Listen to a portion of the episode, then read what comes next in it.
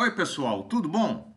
Eu sou José Carlos Pinto falando com vocês aqui no canal Falando com Ciência sobre aspectos da educação, da ciência e da pesquisa que se faz no Brasil.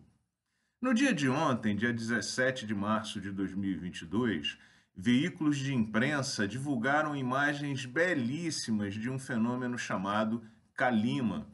Calima é uma palavra pouco usada na língua portuguesa e descreve um fenômeno atmosférico relacionado à presença de partículas muito finas, oriundas, por exemplo, de uma explosão vulcânica ou de uma tempestade de areia, dentre outras causas, e muda a aparência e as cores do céu.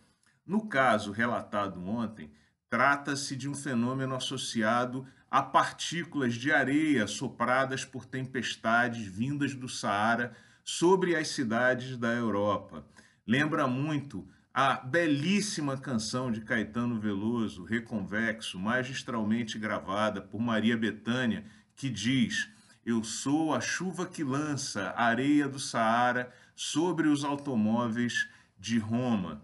O fenômeno reforça que o planeta Terra é um planeta único, constitui um único ambiente em vários aspectos, sendo impossível evitar que as areias do Saara atinjam as cidades da Europa. Da mesma forma, é impossível evitar que a poluição lançada nos mares da China ou nos ares dos Estados Unidos eventualmente atinjam o Brasil. A beleza desse cenário é que somos todos igualmente responsáveis pela manutenção e a preservação do planeta Terra.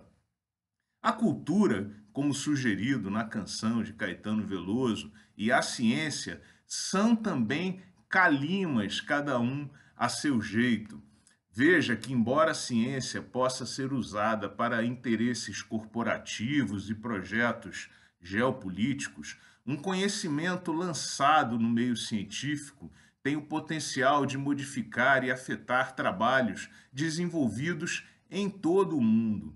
Da mesma forma, cada trabalho científico ele é afetado, influenciado por uma rede imensa de dados oriundos de outros lugares, outros momentos históricos, como provam as referências desses trabalhos e as referências dessas referências.